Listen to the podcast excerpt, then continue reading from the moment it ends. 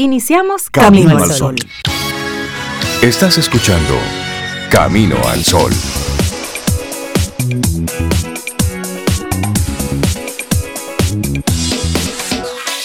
Buenos días, Cintia Ortiz, Obeida Ramírez y a todos nuestros amigos Camino al Sol oyentes. Muy buenos días. Hola Rey, muy buenos días. Cintia, buenos días. Laurita, digo Laura, Sofía, buenos días también para ti todos los Camino al Sol oyentes. ¿Ustedes cómo están? Estoy bien, Sobe. ¿Y tú cómo vas? ¿Cómo está la vida? ¿Cómo pasaste el fin de semana? ¿Cómo anda todo? Ah, yo estoy muy bien. Pasé el fin de semana muy bien. Buena compañía, buen trabajo, buena gente, buena comida, bueno de todo. Bueno, de buen todo. clima, eso sí, un calor, pero bien, bien. La lluvia ni el calor dañan mi fiesta. Buen día, Sobe Rey. Buenos días, Laura, y buenos días a ti, Camino al Sol Oyente. Qué bueno tenerte por aquí otra vez, Sobe, Sobeida Ramírez. Y buenos días a todos, así, empezando la semana, 20 de septiembre, hoy se paga ITEVIS, hoy regresa Sobe. Gracias por el Hoy- dato. Hoy hace mucho calor. Sí, todo eso, todo eso forma parte de la realidad. Hace mucho calor, refresquense, salgan con ropa ligera todavía si están en casa, porque hace mucho calor. Sí, hace calor, así decía una agrupación española. Y hablando, y hablando de Oh, España, sí. en las Islas Canarias, un volcán hacía erupción en este fin de semana. Luego tendremos detalles en, en los titulares. Pero, pero ¿cómo pasaste el fin de semana, amigo Camino al Sol oyente, amiga, a través del 849-785-1110? Es nuestro número de teléfono para que nos compartas. ¿Cómo estuvo todo? ¿Te portaste bien? ¿Hiciste lo que tenías que hacer? ¿Te me portaste juiciosito en este fin de semana? ¿No te dio con coger para Nueva York en este fin de semana? ¿No? ¿Te quedaste aquí? Nueva York a. Oh, pero yo, yo no entiendo. Así para- de que voy allí de fin de semana. Sí, Nueva pero yo no entiendo. Tantos fines de semana que hay. Entonces el presidente Abinader fue a Nueva York a cumplir unas, unos, ¿verdad? unas responsabilidades oficiales. Y como Ah, que sí, y, y en clase económica. Exacto, entonces como que, Yo no estoy de acuerdo que un presidente viaje media República Dominicana arrancó para Nueva York. No sé a buscar qué. Porque era él que le correspondía. Pero, pero bueno. Pero bueno, ya estaremos hablando de eso en otro momento. Pero como que no me parece, ¿no? Digo yo. Es decir, porque tienen que ir otros, ¿no? Bueno. Pero ¿Cuántos, sí, más o menos? mucha gente, como 800 gente. Como 800. Una caterva. Una, una, ca- caterva. una caterva y, y otros candidatos. Pero mira, así arrancamos el, el- el programa Camino al Sol, esperando y deseándote un, un buen fin de semana pasado y una proyección de semana, pues mejor. Y el tema del día que te proponemos. ¿Quién lo dice? Tú, Cintia. Ah, yo puedo decirlo. Por Mira, yo favor, te dígalo. Digo, yo te digo, Dígalo. unas veces lo que le haga sentir cómodo a los demás, otras veces con lo que te sientas cómodo tú. Que unas van de cal y una van de arena, a veces tú, a veces yo. Así, gu. Así, Gun. Exactamente. Así, Y es lo que queremos proponerte en el día de hoy. Que sepas que a veces, pues hay que pensar en lo que le haga sentir cómodo a los demás. No se puede ir por la vida hiriendo sentimientos. Pero también tienes que sentirte cómodo tú. Tienes que ser coherente contigo siempre. Sí, porque a veces nos vamos de un solo lado, ¿eh? A veces solamente sentir bien al otro, al otro, al otro, y hasta sacrifico parte de mí para que el otro se sienta bien. Y eso no es sano. No, no, También no. usted debe agarrar un poco para usted y manejar esa, ese bienestar solo para ti. Hay otra canción que dice a veces tú, a veces yo. Creo que era de Julio Iglesias. Estoy como Oh, conectado. es- Mío. A Sí, veces Julio tú, Iglesias, a veces yo. A veces. Y bueno, y nuestra actitud camino al sol, Sobe. Mira, de una vez la está bailando, es que lo de Sobe. Sobe baila las canciones con el título. Es increíble. Sobe, ¿y cuál es nuestra actitud camino al sol para hoy lunes? Ay, para hoy lunes nuestra actitud es hacer de cada momento oportuno. Ese me gusta a mí porque sí me gusta hacer cada momento como oportuno. Que Ni antes ni después. pase, sí, sí, sí, como que es el momento para lo que el sea. momento. Eso. Sí. Si me encontré con Rey, por casualidad, ese, Ese es el momento. oportuno de ver a Rey. Si a Sí. Cintia, si a los dos juntos, mejor momento oportuno. Y si también está Laura Sofía, ya tú sabes, eso va ampliando. Es eso. hacer el momento oportuno. Lo que tú estás viviendo hoy, ahora, es lo que te toca hoy, ahora. Ya, es eso. Es eso. Sin darle muchas vueltas, que no es agradable. Bueno, pues con mayor, con mayor, como decimos en el campo, con mayor vera, póngale, póngale asunto a eso para que salga. Sí, para que salga rápido. Como decían aquí también, que contrima Country. en perfecto español neutro, ¿eh? Creo que ya tenemos que irnos. Ay, un profesor de español oye esto. Mire, con ese con ese tema de hacer de cada momento oportuno, les voy a compartir algo bien cortito, que no es una frase, pero creo que, va muy bien con el tema del día de hoy. Se llama Todo tiene una razón de ser. Está relacionado con los eh, acontecimientos del 11 de septiembre, pero es muy bonito el mensaje. Escuchen. Escuchemos. Después de los atentados del 11 de septiembre, una empresa que tenía sus oficinas en el World Trade Center invitó a sus ejecutivos y empleados que por alguna razón habían sobrevivido al ataque a que compartieran sus experiencias. La gente estaba viva, señores, por las razones más pequeñas. Eran pequeños detalles como estos. Al director de una compañía se le hizo tarde porque era el primer día de kinder de su hijo y estaba con él. Una mujer se retrasó porque su despertador no sonó a tiempo. A uno se le hizo tarde porque se quedó atorado en la carretera en la que había un pequeño accidente. A otro sobreviviente se le fue el autobús, lo dejó la guagua. A otro se le tiró comida encima desayunando y necesitó más tiempo para volver a cambiarse. Uno tuvo un problema con su auto que no arrancó, que no prendió. Otro regresó porque sonó el teléfono en su casa y se devolvió. Otra tuvo un bebé presentó parto en ese momento y otro no consiguió un taxi. Pero la historia que más impresionó fue la de un señor que se puso un par de zapatos nuevos esa mañana y antes de llegar al trabajo le había salido una ampollita. Y camino al trabajo, camino a, las torres, se detuvo en la farmacia para comprar una curita. Y eso hizo la diferencia. Por eso está vivo hoy. Entonces, básicamente el mensaje que, que todos decían esa hora cuando me quedo atorado en el tráfico, cuando pierdo un elevador, cuando regreso a contestar el teléfono y muchas otras cosas que me desesperaban, primero pienso, este es el lugar exacto en el que debes estar en este preciso este momento. La próxima vez que tu mañana te parezca enloquecedora, que los niños tarden en vestirse, que no logres encontrar las llaves del carro, que te encuentres con todos los semáforos en rojo aparentemente, no te enojes, no te frustres. Estás en el lugar correcto, a la hora correcta. Es eso. Qué lindo, qué lindo mensaje, qué linda reflexión. Y, muy oportuna en un, en un lunes donde por las razones que sea andamos medio locos y medio atropellando a todo el mundo. si, estás, si estás en el tránsito ahora, pues mira, baja un poquitito la velocidad, baja un poquitito las revoluciones, un segundo más, un segundo menos. Estás justo ahora donde tienes que estar, lo entiendas o no. Pero qué gran, qué gran lección. Son las 7, 8 minutos. Estamos iniciando nuestro programa Camino al Sol. Te recuerdo que salimos desde hace casi ya 10 años, porque sí, en el 2022 tempranito estamos cumpliendo ya 10 años, saliendo cada día, dos horas por día a través de estación 97.7 FM. Y también conectas con nosotros a través de caminoalsol.do, que esa es nuestra página web donde hacemos la transmisión en vivo de nuestro programa Camino al Sol y luego ahí te quedas conectados con todos los contenidos que tenemos que tenemos ahí, desde recordando todas las reflexiones de, de Don Rey, de papá, que las tenemos prácticamente todas ahí, como cada una de las conversaciones que tenemos con todos los colaboradores del programa y nuestros invitados especiales. Todo eso lo estamos curando y siempre está actualizada nuestra web para que puedas volver a conectar con estos contenidos. Y así iniciamos nuestro programa. Ay, sí, y yo quiero felicitar a Reinaldo, a Cintia y a Laurita, porque son nuevos padres y nuevas madres. Como hemos estado hablando de los chiquitos, hay que actualizar. Hay que actualizarlos, claro que sí. Reinaldo y Cintia ya tienen a su casa a las dos niñas chiquitas, Aria y Sansa. Son los nombres. Exacto, esos son los nombres. Tú sabes un poquito de Game of Thrones ahí, pero bueno, Aria y Sansa. Y se están comportando tal cual los nombres. Tal cual. y Laura tiene a su chiquito ya también en, la casa. Se ah. llama Philip. Oh, es Philip. Muy fino, y sofisticado. Sí, como así como de, de la realeza, Laura.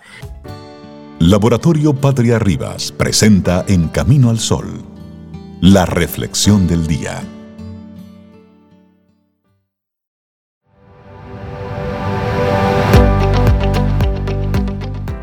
Todos estamos dotados de una manera única e importante. Es nuestro privilegio descubrir nuestra luz especial. Mary Dunbar. Y seguimos en este Camino al Sol a través de estación 97.7 FM y caminoalsol.do.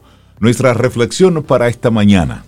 Bueno, sentir culpa por descansar. Sobe, ¿tú sientes culpa por, por descansar? No, ya no, ya no. Eh, yo una vez trabajé unos 10 años en una empresa, 10 años, y cuando renuncié, que tenía tiempo disponible, yo me sentía culpable si me levantaba un poco tarde. O sea, después de la hora acostumbrada durante 10 años. Si me levantaba fuera de esa hora, yo me sentía culpable. Y si en un rato no hacía como nada productivo, aumentaba la culpa. ¿Y cómo trabaja? un día yo dije, pero espérate, Sobeida, tranquila. Tú renunciaste por H, H, H, H, R, R, R. ¿Cuál es el problema de que tú decidas descansar un poco? No hay problema. Entonces hice como esa reflexión y fue bajando el nivel de culpabilidad. De ansiedad. Y en estos momentos de mi vida, cuando yo decido, bueno, ya, cerré la computadora, apagué todos los dispositivos, me dedico a mí, a mi descanso y a lo que me gusta, no me siento para nada, para nada culpable, para nada. Bien.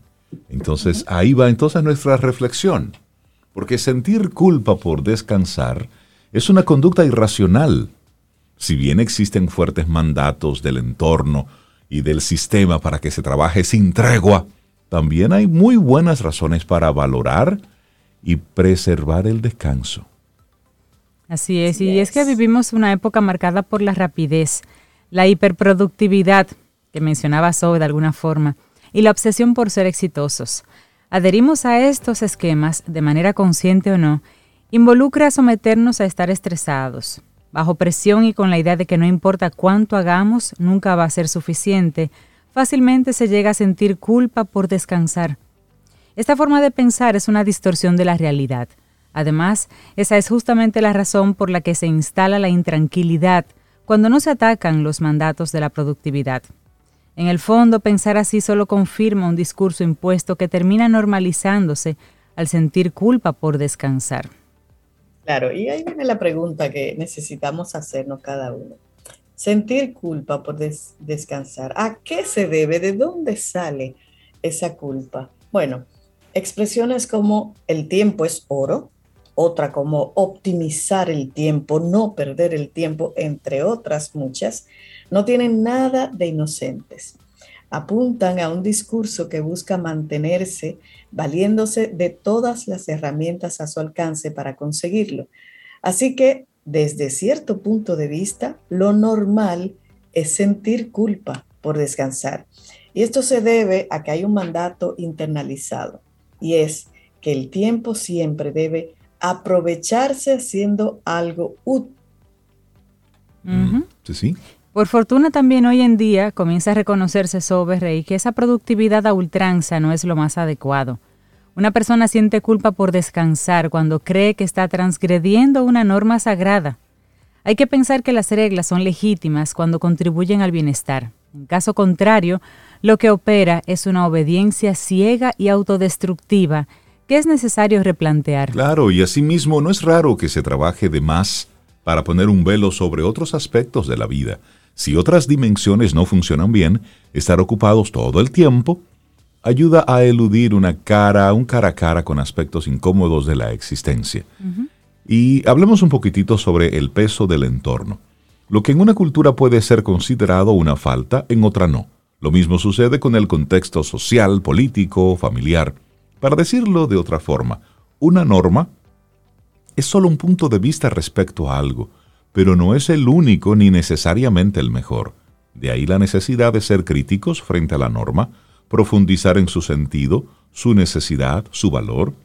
En la actualidad se conoce como ocio creativo a toda actividad motivada por un interés personal de crecer al margen del ámbito laboral.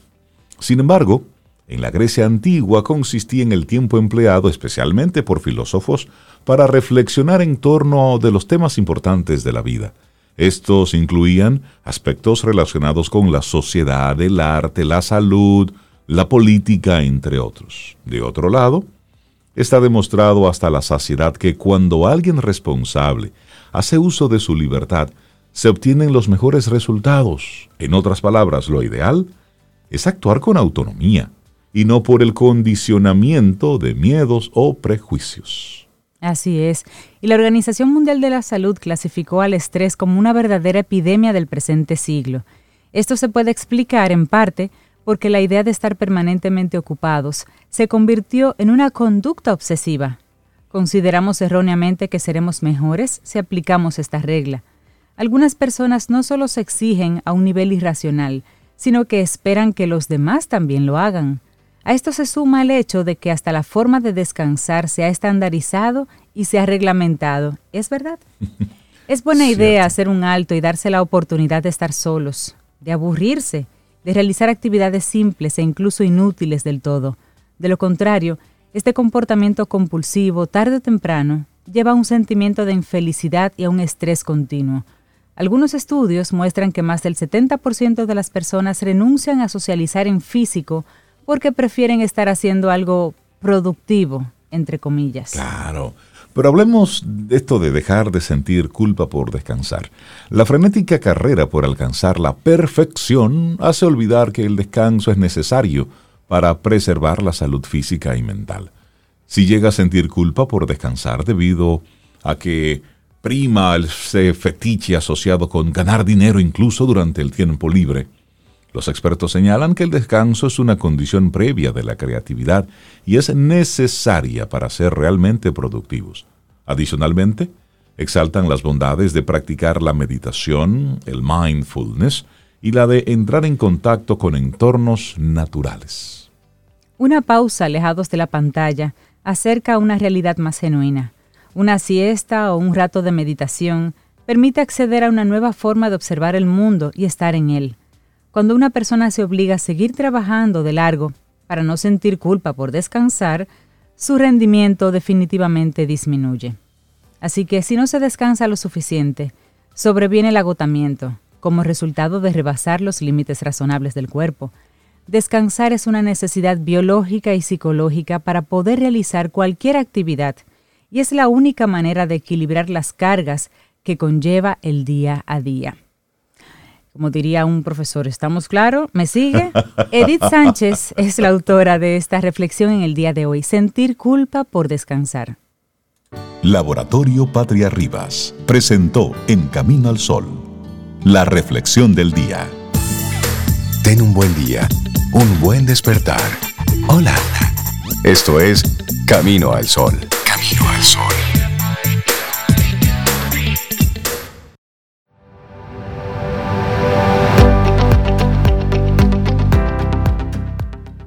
Y decía Jim Vanier, el crecimiento comienza cuando comenzamos a aceptar nuestra propia debilidad. Bueno, y le damos los buenos días, la bienvenida a nuestro buen amigo Paulo Herrera Maluf. Buen día.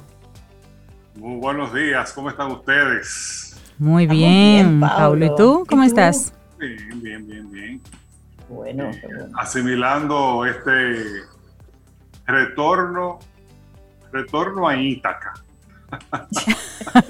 Se me ocurre llamarlo. Así a es. Propósito, y a propósito del tema que traigo hoy, eh, Ítaca, la patria de Ulises, el rey de Ítaca de, en la, en el mito de la guerra de Troya, que no se sabe mucho, no está muy claro si es un mito, ¿no? Él regresó a su patria, viene todo el tema de Penélope y demás. Pero ¿qué encontró? ¿Encontró lo mismo que dejó? No me parece. Entonces, un poco la, la reflexión que traemos hoy, eh, a propósito de que, bueno, de que, de que estamos, yo no sé si estamos o no, aló. Aquí estamos, Pablo, sí, Aquí te escuchamos. estamos, Pablo. Sí, sí. Eh, yo no sé si estamos o no eh, saliendo de la pandemia. Eh, un poco difícil saberlo. Uno quiere pensar que sí, con el tema de la vacunación, con el tema de los números, sin embargo, uno ve lo que ha pasado en otros países y uno no sabe. ¿Me están escuchando bien? Porque tengo la imagen. Sí, estamos, estamos ahí. Ah, perfecto. Sí, para nuestros amigos Camino al Sol oyentes. eso, eso, uno lo ve. por lo menos estamos, yo no sé si estamos eh, saliendo o no, pero bien acostumbrados estamos. Sí, eh, para, estamos conectados contigo, Paulo. Es para decirle a nuestros amigos Camino al Sol oyentes que a veces, como seguimos trabajando en remoto, utilizamos un sistema para, para vernos, para no perder ese contacto visual. Pero a veces el Internet, pues, la, la señal es débil y a veces simplemente tumbamos la imagen y no nos vemos en nosotros, eh, entre nosotros, solamente nos escuchamos. Porque este sí es un programa en vivo y sí, nosotros seguimos haciendo el programa en remoto en la medida de lo posible. Pero Pablo, te escuchamos fuerte y claro. Excelente, qué bueno. Pues entonces, eh, este, por ahí va la reflexión el día de hoy. Es el regreso a alguna parte, ¿no? Eh, y parte del tema es que esa, e, ese lugar al que tenemos que regresar hay que construirlo. Y el título que he traído precisamente es eh, Preparémonos para la posguerra. Ustedes me han escuchado varias veces diciendo que todo el tema de la pandemia es la guerra que le tocó a nuestra generación. Eh, y yo creo que va a requerir una posguerra eh, que va a tomar un tiempo importante. Este, el coronavirus, ah, eh, hemos visto ya con el año y medio de experiencia que tenemos, justo año y medio, parece mucho más, pero es año y medio. Alrededor de esta fecha, del día 20 de marzo, por esos días del 2020, fue que se decretó el primer estado de alarma y empezamos el, recogimiento radical, que se ha ido suavizando. Ya, por ejemplo, aquí en el, en el, Distrito Nacional, no en otras provincias, no tenemos toque de queda. Ya vemos cómo el retorno a clases presenciales es una realidad, etcétera. Pero sí aprendimos en este año y medio que este, este virus te ataca donde estás más débil. Y donde estás débil, te vuelve mucho más débil. Eh, y yo creo que eso pasa también eh, más allá del sentido físico, más allá del sentido de, contagiarse, eh, digamos literalmente del virus. Y yo creo que hay un tiempo de rehabilitación que vamos a tener que experimentar, que va a requerir tiempo, va a requerir atención, va a requerir recursos. Utilizo la palabra rehabilitación con toda intención para poder hacer ese paralelismo bastante completo, porque eh, las personas que, que, que han sufrido el virus, y les ha dado con, eh, con digamos, fuerte, han tenido que o tienen o están pasando por un tiempo de, adaptación, de, rehabilitación. Eh, Totalmente. Física.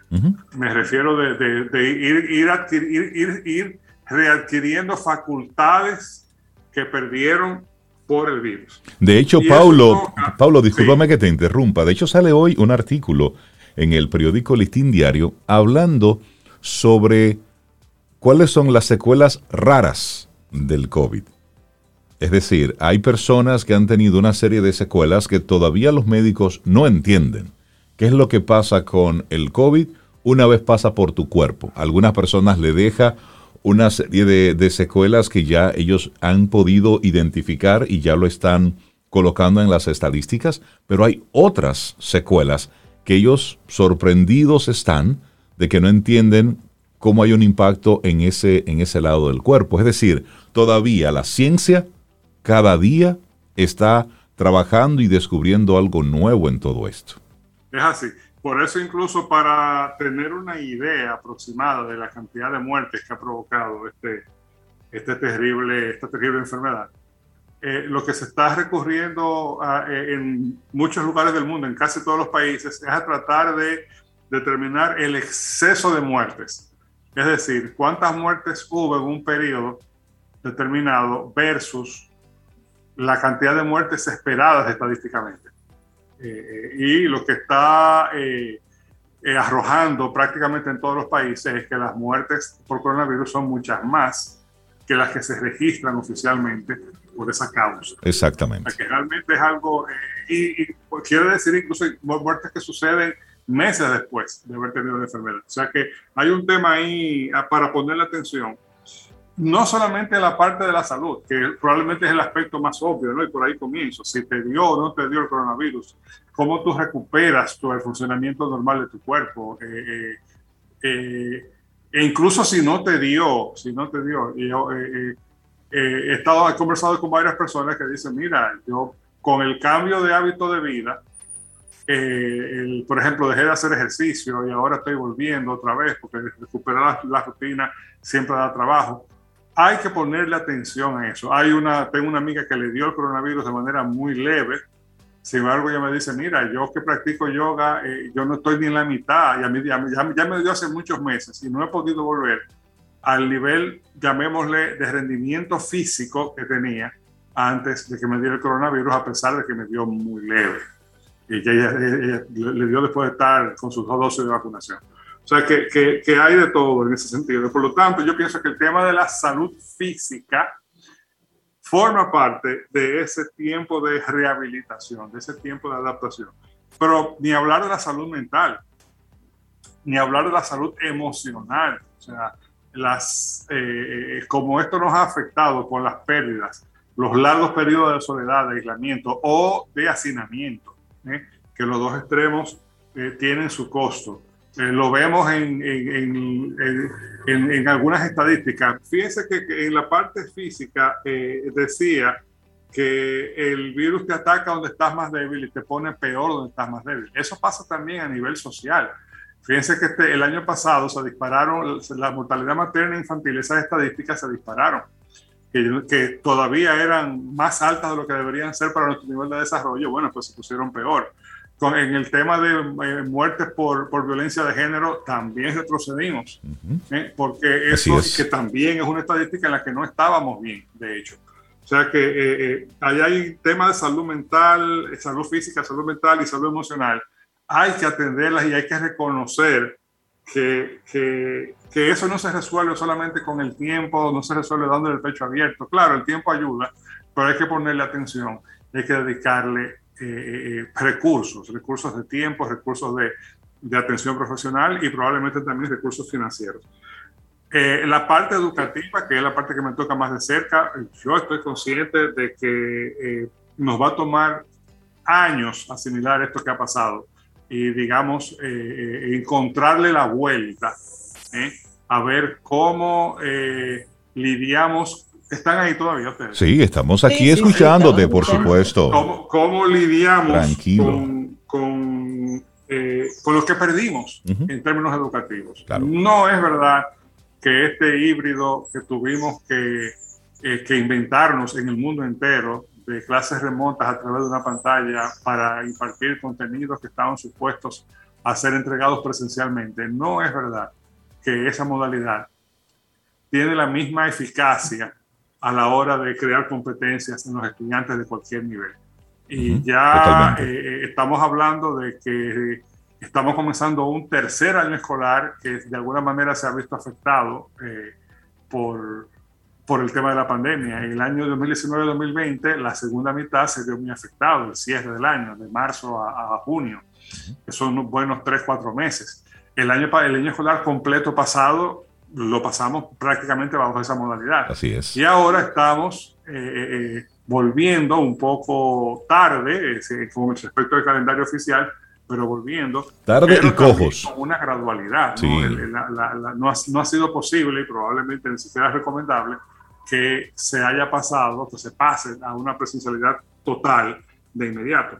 Entonces, la parte educativa, ahí tenemos muchísimas tareas en esta posguerra. Eh, eh, de, atender, tanto en cuanto a la parte curricular, la parte docente, la parte de probablemente atender lagunas, asegurarnos de que los estudiantes tienen los conocimientos que certifican los títulos, atención, eh, y ahí hay cualquier cantidad de, chistes eh, muy terribles. Mira, y, a propósito, a propósito de eso, Paulo, estaba hablando con un, con un amigo que, bueno, él tiene una, él tiene una clínica una clínica de odontología. Y él, y él dice, bueno, para los egresados, por ejemplo, de, odontología, por poner un ejemplo de una carrera, él dice, ¿cómo, ¿cómo yo contrato a una persona que haya concluido en medio de la pandemia, cuando esta es una carrera eminentemente práctica? y no hubo mucho de esas prácticas. Así es. Eso por poner un ejemplo. Hemos aquí, hablo por la, por la Pucamaima, sencillamente a esos estudiantes se les ha alargado el tiempo. Sí, sí, sí, es eso. Hay requisitos de clínica que tienen que cumplir sí o sí y lamentablemente si no los cumplen no pueden graduarse. Por supuesto. Eso es terrible, eso es terrible, porque es algo que nos hemos visto obligados a hacer.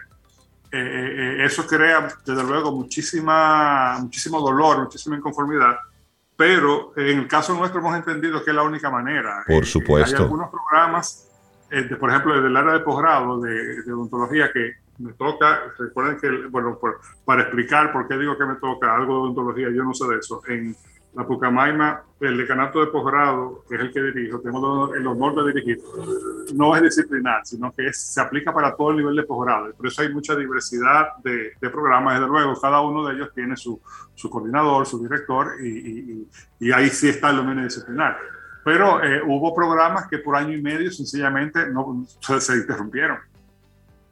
Porque precisamente por la imposibilidad de poder, o por lo menos por un año, ya después en el último periodo probablemente pudimos, ahí, pudimos hacer algo medio tiempo en algunos horarios, pero como quiere el tiempo se alarga. Pero Pablo, Pablo tengo, te tengo una pregunta, Pablo. que va a haber que atender en la posgueja. Adelante, Reinaldo. Te tengo una pregunta. Salimos a la calle y, y vemos a una gran cantidad de personas que circulan por la vida como que no ha pasado nada, como que no pasó nada, como que no está pasando nada, como que no pasará nada.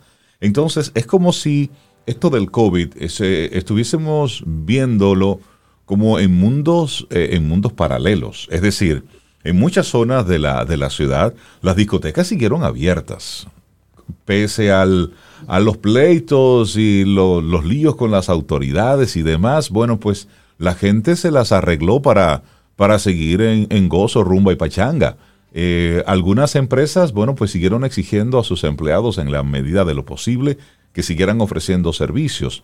Es decir, si bien es cierto esto de lo que te estás planteando, es como si existiese otro grupo de la población que se resiste a vacunarse, que todavía dice, no, esto no, esto no es cierto, esto es puro marketing, esto fue algo inventado para fastidiarnos y, sacarnos más dinero y meternos en un mundo de, terror. Y hay por el otro lado un grupo de personas que dicen, sí, esto es algo, es algo real y hay que ir en pos de. Y cuando hablamos de una, de una posguerra, es también ese momentum de que todos estamos conscientes de que tenemos que manejar un periodo y un proceso de austeridad, que no podemos seguirlo haciendo como antes. Y de análisis claro.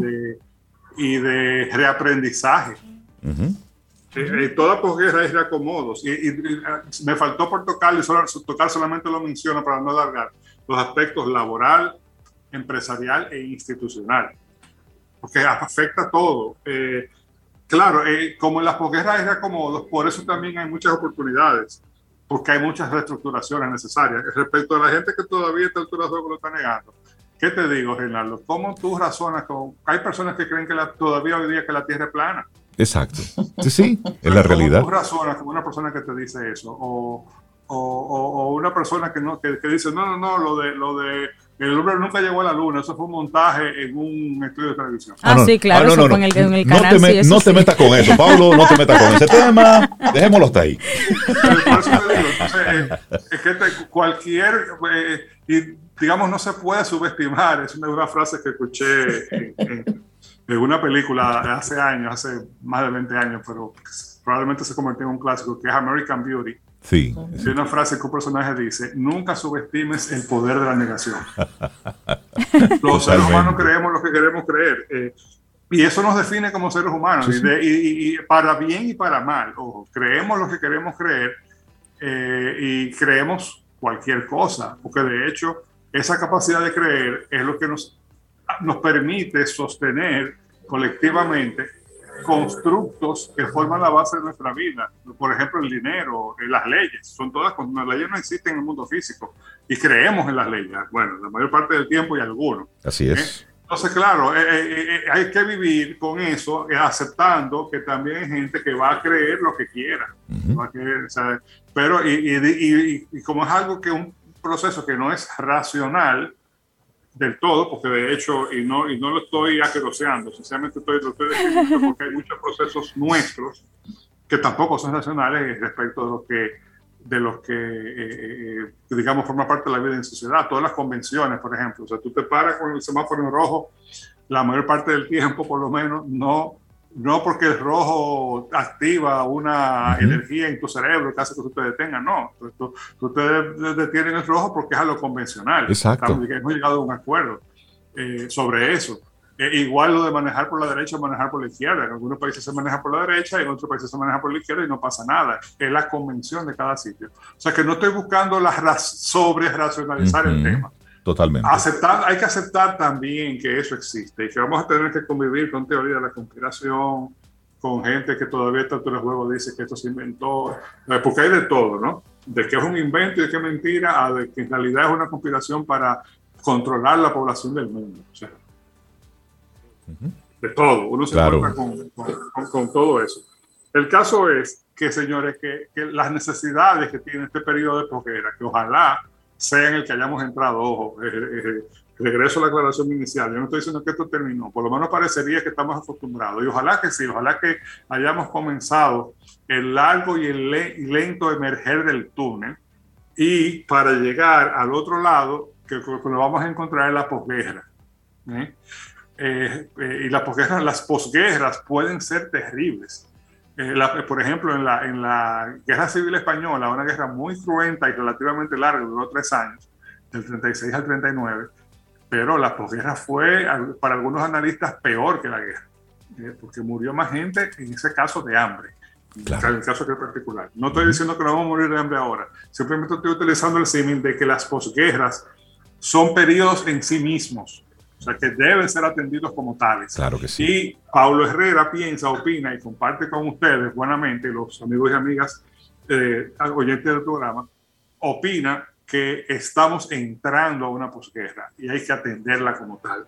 Y no se resuelve solamente con el pecho abierto. Y utilizo la palabra resuelve también con plena intención, por los que han escuchado otras intervenciones mías aquí en el programa, saben lo que yo pienso del tema de resolver, que nos define, que no es malo, pero no puede ser solamente resolver las cosas por resolver, hay que planificar, hay que gestionar.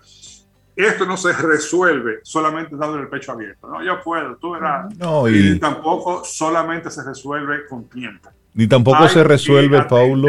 cosas específicas. Ni tampoco se resuelve, Paulo, negándolo. Es decir, hay una realidad.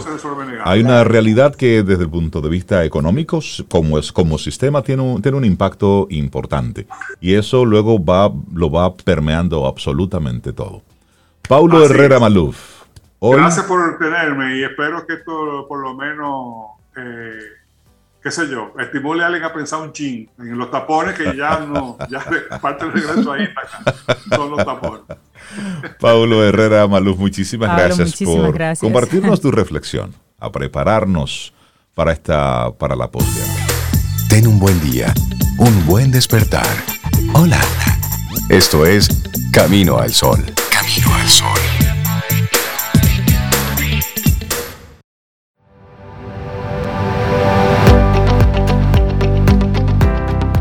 Y qué bueno es aprender. Siempre, ¿verdad que sí? No sé si a ti, Camino al Sol oyente, te pase, pero a nosotros aquí en Camino al Sol, y creo que a ti también, se nos llena el corazón de felicidad cuando aprendemos cosas nuevas. Por eso tenemos tantos segmentos especiales y sobre todo ahora traigo a la mente un segmento muy especial con nuestros amigos de Seguro Sura que se llama Quien Pregunta Aprende con Escuela Sura, con temas súper interesantes sobre tendencias, riesgos y seguros. Acompáñanos la próxima semana, específicamente en ese segmento que ya está en el horno, el siguiente tema. Estamos trabajando en ello. Y bueno, y darle los buenos días, la bienvenida a quién? Oh, a la señora que durante tantos años estuvo ahí, ¿eh? cual profeta en el desierto, hablando, ¿eh? con esa garganta sequecita hasta que la pandemia le dio la razón. María Ten, licenciada en Mercadeo con un máster en gestión estratégica, bueno, y mujer que durante varios años ha estado hablando aquí en Camino al Sol sobre marketing digital, estrategias y todo esto. Hoy hablaremos sobre los webinars. Hola María, ¿cómo estás? Buen día. Buen día, súper bien y ustedes. Estamos bien. Muy bien, María. Qué bueno verte. Qué bueno. Igualmente, igualmente. Feliz, señoría, hablamos de los webinars porque es una herramienta súper interesante que podemos utilizar para captar prospectos y construir una base de datos. Cada vez que yo escucho a alguien que me pregunta que, que eso de los mailing, ¿cómo que funciona? Si es que van a comprar una base de datos masiva para mandarla a mucha gente, entonces me va dando como que ya yo he dicho muchas veces que no podemos hacer eso. Entonces, los webinars realmente es una herramienta muy buena para lanzar un tema que pueda ser de interés a esos clientes y prospectos, que vuelvo y repito aquí, es importante entender qué quiere saber el cliente, no qué quiero decir yo, sino qué es lo que el cliente quiere saber, cuáles son los aspectos que pudieran ser de valor para ese consumidor, buscando obtener evidentemente una base de datos y aportar valor. A través de los webinars, para los que no saben lo que es un webinar, un webinar es una sesión online, un taller online, una clase online de aproximadamente una hora 45 minutos, donde se desarrolla un tema en diferentes formatos. Puede ser un formato de entrevista, puede ser un formato de clase magistral, puede ser un formato de debate donde tengamos dos, eh, eh, dos personas distintas debatiendo dos perspectivas de un tema, eh, puede ser un caso de estudio donde se vaya desarrollando o un tutorial de producto y servicios. hay diferentes tipos de, de formatos que podemos implementar. Pero el webinar se realiza de manera virtual, donde los asistentes o invitados van a estar interactuando en tiempo real con nosotros, la empresa o la persona que esté realizando el webinar. Hay diferentes plataformas que podemos usar. Perdóname. Para estos fines, María, el webinar para los fines de conectar con los usuarios debe ser gratuito o se vale que sea pagado. Lo ideal es que sea gratuito si yo lo, lo, hago con una estrategia de captación de base de datos, porque aquí lo que vale es el email o la información que yo le pido al usuario que me dé para registrarse. Entonces, si lo hago con ese objetivo, debe ser gratuito. Si ya es que yo soy un speaker y vivo de eso, pues ya entonces ahí cambia un poco la dinámica y dependiendo de qué tan académico o qué tanto valor realmente yo vaya a aportar con ese webinar, pues entonces sí puedo hacerlo de pago. Perfecto. Entonces decía que hay diferentes herramientas que podemos usar. Las dos que a mí personalmente más me, me han gustado a lo largo de los años. Una es GoToWebinar, que es de pago y, y, es muy, muy, muy, muy buena. Y la que todo el mundo conoce, que es la que más se ha usado a lo largo de la pandemia, que es Zoom. Son, son dos plataformas que nos pueden ayudar perfectamente a desarrollar esto. ¿Cuál es la, la, la primera que dijiste? Perdona. GoToWebinar. Oh, GoToWebinar. Ok, gracias. Es súper, súper buena esa y te permite un, un, una cantidad de, de, personas ahí, de funcionalidades súper interesantes. Okay. Entonces vamos a hablar de cómo digitalmente podemos hacer que ese webinar sea eh, fructífero, que podamos tener muy buenos resultados ahí, porque al final no es solamente tener el webinar. Imagínense la cantidad de gente que hay haciendo lives y haciendo webinars y buscando sí, captar sí. esa atención y al final no necesariamente capitalizamos eh, visitas o no, o, no, o no estamos teniendo esas personas suscritas a ese webinar para poder ver ese contenido. Y vamos a dar aquí algunas recomendaciones para eso. Número uno es el tema. Busque que el tema sea realmente interesante. Un tema atractivo, un tema que, que realmente responda preguntas va a ser lo fundamental. Y yo he dado una herramienta, la voy a repetir ahora porque es muy, muy buena, que también tiene una versión gratis que todo el mundo puede usar, que es answerthepublic.com answerthepublic.com, como respóndele al público.com. Usted va a Google y escribe eso y usted va a poner su temática. Imagínense que yo hablo de finanzas y yo voy a Answer the Public y digo finanzas, finanzas personales, por ejemplo, y pongo República Dominicana en español. Y Answer the Public me va a dar un listado de preguntas reales de todo lo que la gente está buscando en Google. Entonces, si yo ahí identifico un nicho de tema que yo pueda desarrollar en mi webinar, pues voy a estar supliendo una necesidad real y tangible del mercado. Y aplica para cualquier palabra clave, cualquier industria, cualquier sector. Preguntas comunes, reales, hechas por seres humanos, no robots, en Google todos los días. Mira, no, a mí, la cara de Reinaldo y la mía estamos ya buscando. Sí. ¿Te diste cuenta, Zoe? De una vez nos conocemos. Se nota, se nota. Es que es, es que es interesante. Esto de la inteligencia artificial, por un lado, y por el otro lado, lo que hacen los buscadores, que no es más que. Porque yo soy de los que me gusta tener libros por temas. Es decir, si a mí me interesa un tema, yo busco el libro y lo compro Es decir, compro en el formato, lo compro en el formato digital. Me gusta tener eh, las informaciones como validadas, porque en la web hay de todo, pero me gusta tener información validada de un autor que haya publicado algo y que tenga cierto peso y credibilidad. Y soy de los que busca en la web haciendo preguntas. Es decir, yo soy de los que... Y yo hago la pregunta tal cual la tengo en la cabeza, no importa lo extensa que esté y obtengo diferentes respuestas. Entonces, por eso me llama la, atención esto de, de, Answer the Public. Vamos a... Y es muy chulo porque te lo organiza por tipo de pregunta, cómo, qué, cuándo, dónde, por, reposiciones, comparativos. Es súper interesante la, la, herramienta y como les digo, tiene dos consultas gratis al día. Por ende, usted puede ahí armarse un temario importante y responder preguntas comunes de la gente, que ahí es que está el valor, porque muchas veces nos enredamos tratando de buscar un tema, hay un tema que sea que rompa los esquemas, algo que me vuele la mente y al final, señor. Y la gente lo que está buscando, exacto, lo, lo, que la gente está buscando es algo más, más simple. Exactamente. Otras cosas que tenemos que hacer es el landing page de registro. Normalmente las plataformas lo incluyen, pero tenemos que, ser sumamente explicativos de cuál va a ser la temática, cuál, cuáles van a ser los objetivos y el desarrollo de ese, de ese webinar para motivar a que la gente se, se inscriba. Reinaldo, ¿te ibas a decir algo?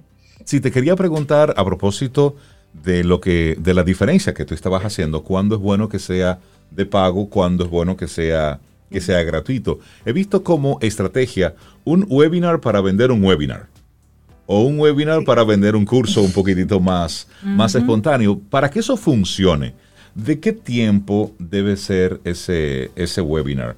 ¿Qué tanto puedo ofrecer eh, en esa, qué tanto de información puedo ofrecer?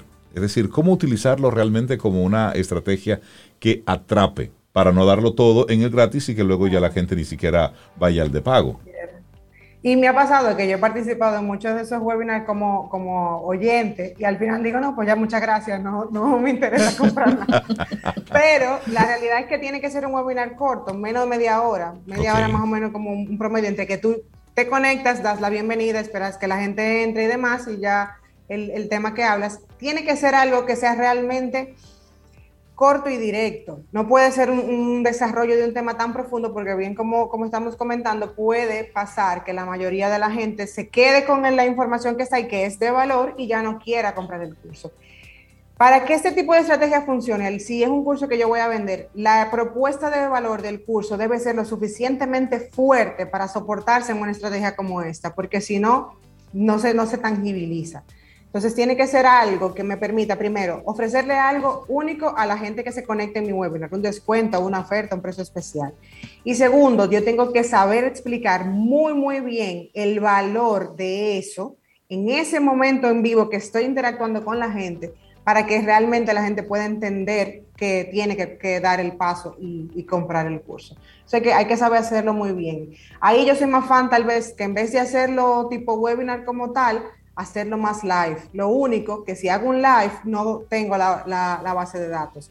Porque el key de esto es que si yo di el webinar para vender el curso y pon tú que tengo 100 personas y solamente 10 me compraron en ese momento, yo todavía tengo 90 correos que yo puedo hacer una estrategia de email marketing y empezar a enviar mensajes sobre el tema buscando que esas personas compren, porque el que se inscribe en un webinar sobre una temática específica está interesado en eso.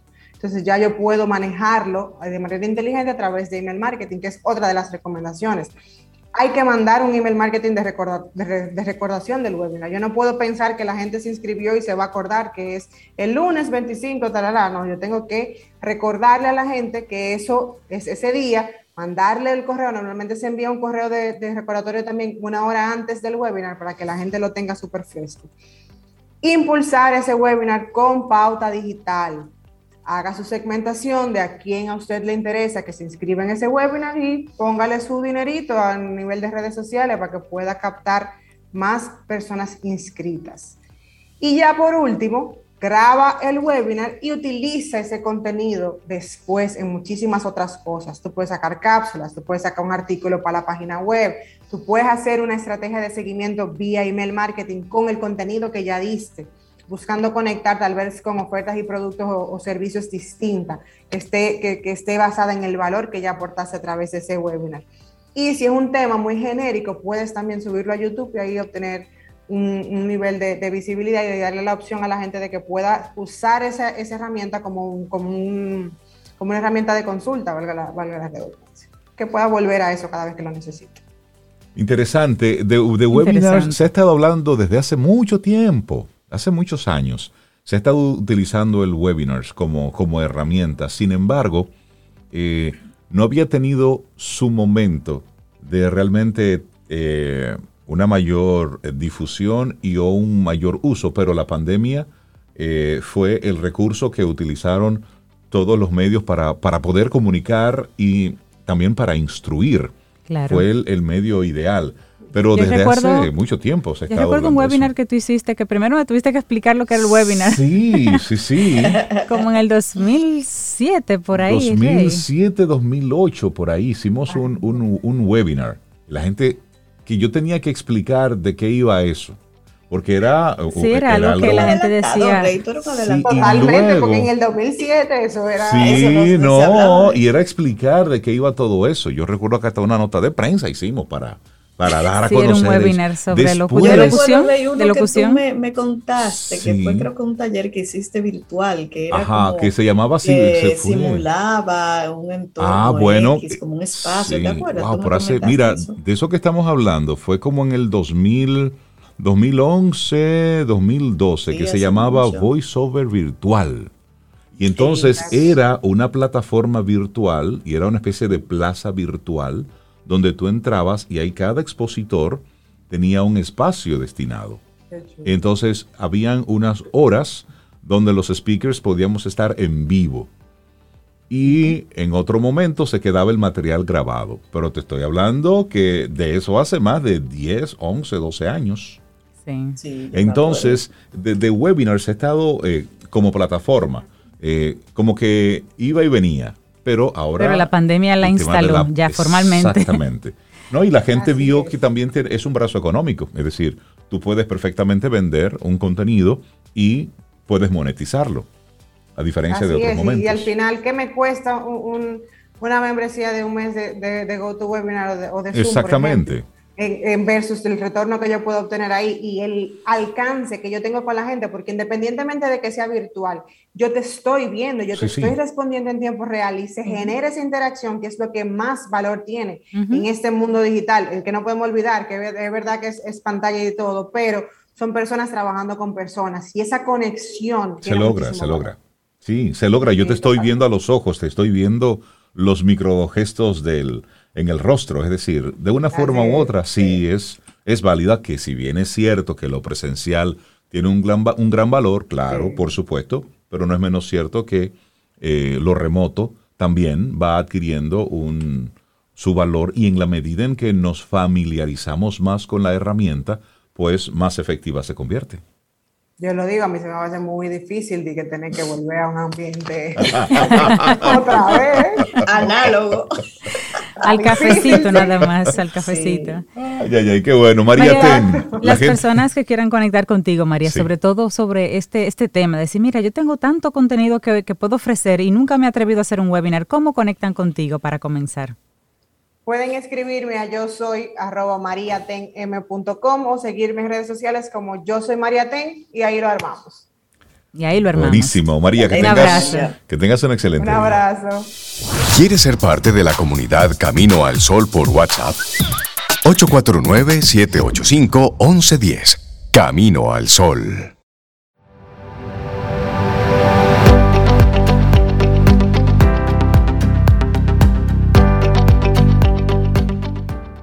Y este consejo es de Victoria Morán, que dice, dile al mundo que eres una creación única que vino a experimentar maravillas y a esparcir la felicidad.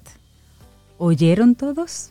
Bueno, pues mundo, soy una creación única. Correcto. Vine a experimentar maravillas y esparcir la felicidad. Muy bien. ya yo lo dije, ahora dilo tú. Dilo, dilo. mundo. Es más, vamos, exacto, vamos a hacerlo como una especie de ejercicio para todos nuestros amigos Camino al Sol oyente. Repitan después de mí, ¿ok? A ver, ok. Voy a comenzar en 3, 2, 1. Tienen todos que decirlo en voz alta, no importa en el tapón, en la oficina, en la casa, no importa. Pero tienen que decirlo en voz alta. ¿Ok? Vamos. Vamos. Mundo. Mundo. Mundo. Soy una creación única. Soy una creación, Soy una creación única. Vine al mundo a experimentar maravillas Vine al mundo, Vine a, al experimentar mundo a experimentar maravillas. maravillas. y a esparcir la felicidad. Y a esparcir la felicidad. Eso. Convencidos de eso, pues recibimos entonces a nuestro próximo yo iba a invitado seguir aquí en Camino al Sol. Ah, Qué terrible, Sobe. Bueno, pues les damos los buenos días, la bienvenida a Rey Ten. Él es ingeniero eléctrico, tiene una maestría en matemáticas, tiene más de siete años de experiencia como docente y más de 20 años de experiencia en el campo. Y entonces él viene a hablarnos sobre Lab V. Rey Ten, buenos días y bienvenido a Camino al Sol. ¿Cómo estás? Muy bien, gracias Reinaldo y a todo el equipo, Sobera, Cintia y Laura. Eh, Gracias, muy encantado de estar con ustedes. Para nosotros también, Raimi. Hace unos días te conocimos así brevemente en otra intervención y quisimos hacer este aparte para conocer más en detalle de qué se trata esa, esa idea, ese proyecto, LabV. Así que los micrófonos ahora sí son todo tuyos. Cuéntanos, ¿cómo surge LabV? Bien, eh, la PI surge para nosotros como luego de los años de experiencia tratando con niños eh, en la formación de ellos. Y hemos, como, como somos el área de ingeniería eléctrica, electrónica, pues hemos incorporado en lugares que trabajamos contenidos de, de estas eh, materias. Entonces, hemos identificado cómo la tendencia de ellos hacia la ingeniería cambia y hacia la matemática. O sea que antes de conocer contenidos relacionados a electricidad, electrónica y tecnologías, eh, como que mm, desconocían, vamos a decir, eh, este mundo, y qué se puede hacer y, y, cómo se puede lograr, que no es tan difícil. Es. Entonces, sí, entonces luego que pasan esas materias con nosotros, que agotan el contenido, pues se nota una mayor tendencia incluso a la matemática, así como a la tecnología y todo lo demás. Es bueno que tú lo menciones porque hay, hay estigmas. Desde que hablamos de ingeniero eléctrico, de una vez comenzamos a ponerle a eso etiquetas y comenzamos a pensar en circuitos, en dibujitos y en fórmulas y luego hablamos de matemáticas decimos, óyeme, no, no, yo soy más conectado con el arte, a mí no me gusta eso. Entonces hay una serie de etiquetas, de estigmas que tienen todas las, todas las carreras relacionadas de una forma u otra con los números. Y aplica para finanzas, para economía, todo lo que, lo que, todo lo que tenga un 2 más 2 son 4, ya automáticamente la, le ponemos una etiqueta. Y qué interesante el que el, el, objetivo de esto es romper precisamente con esa barrera. De decir, hey, esto está aquí, esto es bueno y tiene unas, una aplicación en innumerables campos. Así es que felicitarte sí. por ese enfoque, porque creo que es la primera barrera a, a tumbar. Sí, Reinaldo, eh, casualmente eso sucede, que la matemática y esas materias nos la encontramos un poco incómodas cuando la estudiamos, porque no le vemos la aplicación, dónde implementarla. Entonces, lo que nosotros tratamos es de que se vea el uso que pueden tener y, y cómo tú eh, construyes con eso. O sea, no solamente que aprendí que los modos son cuatro, sino cuando yo lo aplico y qué voy a lograr aplicando eso. Exacto. Eso no, y ahí el foco es desarrollar ese pensamiento lógico, matemático, crítico en, en, en, los muchachos. No es simplemente como tú dices, Reimi, de 2 más 2, 4 y se fue. Sí. Remy, ¿cuáles son las materias específicas o los contenidos específicos que ustedes desarrollan dentro del AppB y, dónde, y cómo lo llevan hasta los niños? Sí, bueno, eh, el proyecto de nosotros ha iniciado con una materia básica que es la energía eléctrica. Eh, o sea, aquí los muchachos tratan todos los contenidos que tienen que ver con la energía eléctrica como tal, voltaje, corriente, potencia, por qué las cosas funcionan con electricidad, por qué la electricidad es tan importante para nosotros. Si lo pensamos, ahora mismo miramos alrededor, casi el 90% de las cosas que nos rodean trabajan con electricidad. Sí, así es. Entonces está donde quiera. Incluso, si no lo sabían muchas de las personas que nos escuchan, está en nuestro cuerpo, el corazón, el Sí, sí. cerebro, músculo, Es pura, pura eh, todo es electricidad. electricidad que trabaja. Entonces, todo este contenido se lo enseñamos a los estudiantes, aparte de que también le damos la, responsa- eh, el- la responsabilidad, cómo hacer un uso responsable de la electricidad eh, y consciente, porque sabemos que muchas personas mueren electrocutadas en nuestro país eh, eh, o, o- o no tienen cuidado al usar la electricidad y sufren daños. Entonces, le damos una inducción, le damos esa capacitación de que comprendan los riesgos que hay al trabajar con la electricidad, pero también cómo hacerlo bien. Eh, esa es la primera materia, ¿ok? La energía eléctrica. Ya luego tenemos otra materia más avanzada donde eh, tratan contenidos de circuitos digitales, por ejemplo, para crear eh, circuitos electrónicos funcionales. Luego vienen con programación, eh, tenemos impresión 3D más adelante, aplicaciones celulares también, ya cuando van más avanzados más en secundaria. Tenemos clases con robótica para que programen robots y lo construyan. O sea, nosotros estamos preparando el contenido para lo que es secundaria completa de, bachillerato y que podamos tener, digamos, un contenido para cada grado de eso. Raimi, ¿a quién va dirigido LabV? Es decir, ¿a partir de qué edad? ¿Quiénes son los que se acercan y sacan mejor provecho de LabV? Sí, lo hemos eh, implementado con niños hasta el sexto, eh, de, primaria ahora, o sea, el grado de primaria, ¿verdad? Antes eran hasta octavo, eh, hasta sexto, con un niño aproximadamente de 10 años y nos ha ido muy bien con ellos. Pero tenemos la propuesta para los centros educativos, por ejemplo, es que se implemente a partir de primero y secundaria para que abarque eh, todo secundaria el programa que tenemos desarrollado. Excelente. ¿Cómo funciona el LabB? ¿Es un espacio físico? ¿Es un espacio que está eh, en, la, en la nube? ¿Cómo funciona? Bien, el LabB es, está, he visto, eh, hay una parte hardware, una parte software. O sea, tenemos una estación de trabajo, como la hemos llamado, donde se dispone de todos los instrumentos necesarios en un laboratorio de este tipo para aprender tecnologías, o sea, voltímetros, amperímetros, osciloscopios, generadores de señales, todo ese instrumental necesario que cuesta bastante dinero, eh, mucho dinero, incluso es bien incómodo para la institución equiparse con estos equipos por el costo y nosotros hemos logrado reducir ese costo como en un 70%, o sea, un ahorro de un 70% para la, institución.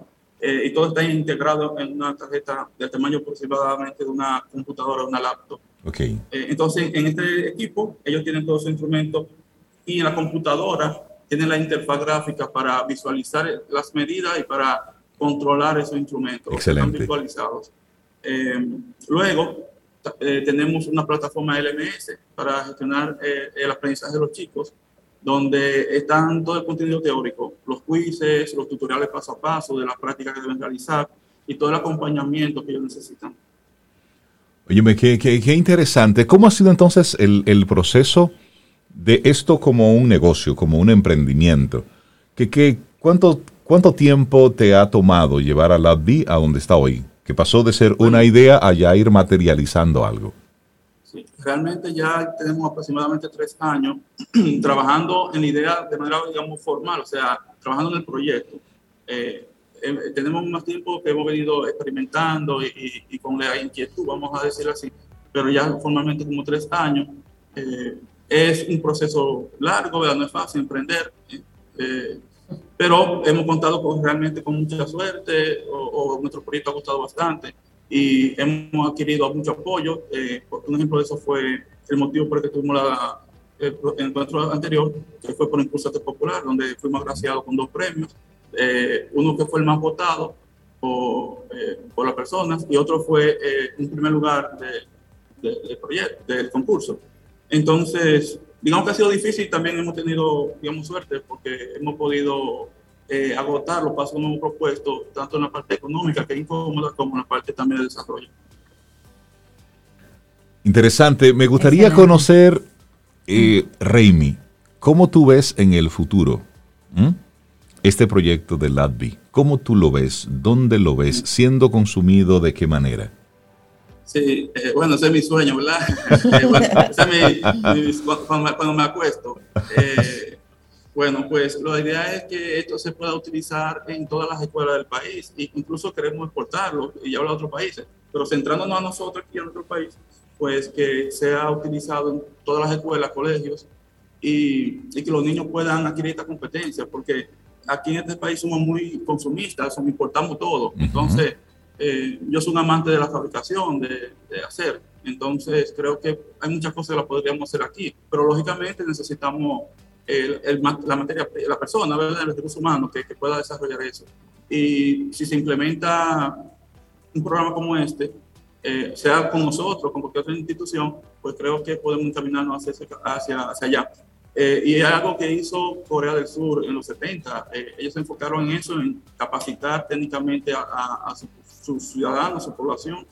Y hoy día son desarrolladores de tecnología de punta. Eh, y, ah, ejemplos sobran, Samsung, la misma Hyundai, la misma Kia y muchos más equipos que ellos producen electrónicos, mecánicos. Totalmente. ¿Cuál, es, cuál ha sido tu, tu experiencia con los, con los niños, con los adolescentes? Porque a veces también ponemos etiquetas y de tal segmento las matemáticas a ellos no se les da bien o de tal pueblo tampoco se les da bien. ¿Cuál ha sido tu experiencia en el campo? Cuando tú te sientas con los chicos, ¿qué tan rápido captan, eh, qué tan despiertos son o qué tan apáticos son al tema de, las matemáticas, de la, de la electrónica y todo ello? Bueno, yo creo como que son estadísticas. Siempre hay, digamos, como un 60% en mi experiencia que, que, que, son un poco apáticos, como que no, no quieren vincularse, no quieren eh, relacionarse con eso, quieren la parte más fácil. Y como un 40% hay mixto entre unos que no le muestran apatía y otros que sí les gusta.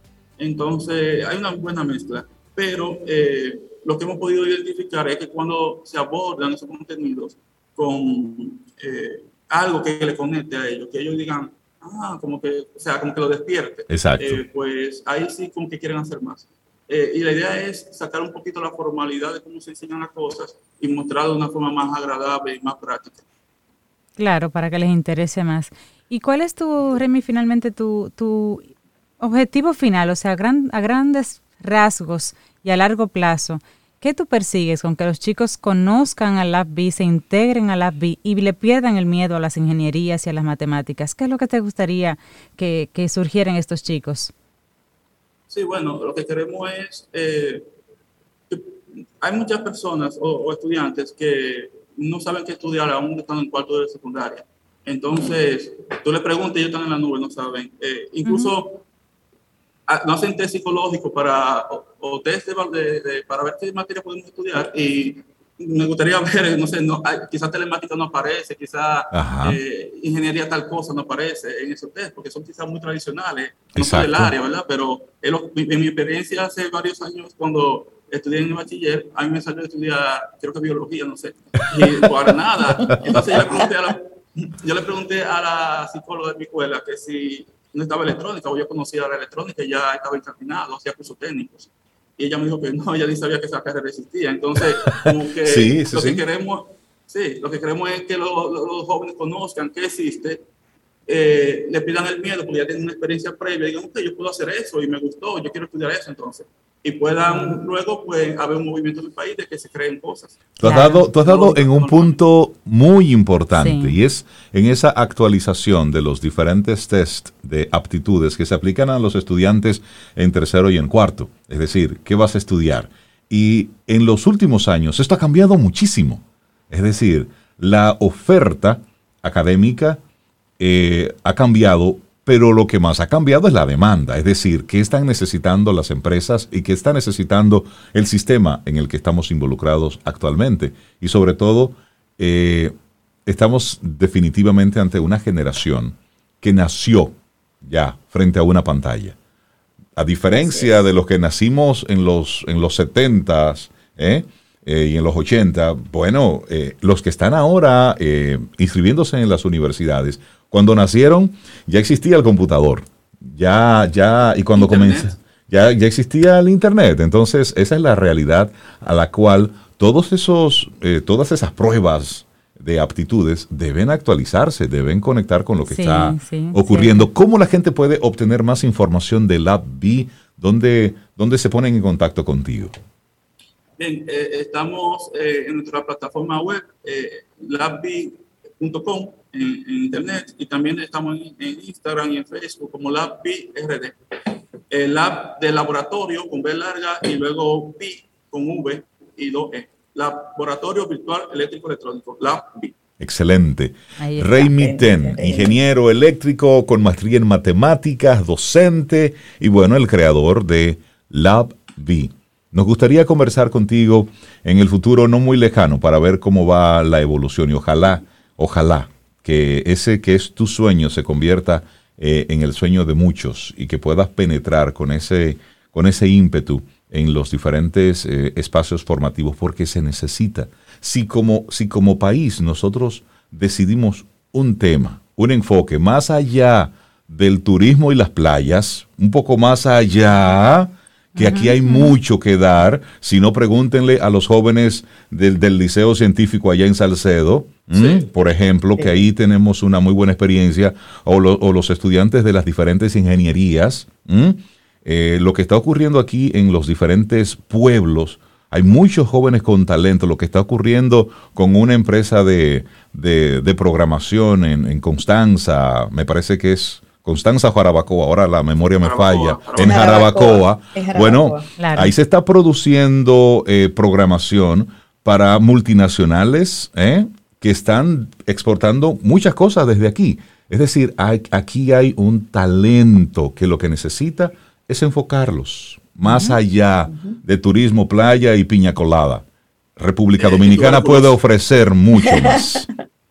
Podemos ofrecer muchísimo más. Es así, Raimi, muchísimas gracias. Muchísimas gracias, Raimi. Excelente Siempre día. A su equipo. Un placer, gracias.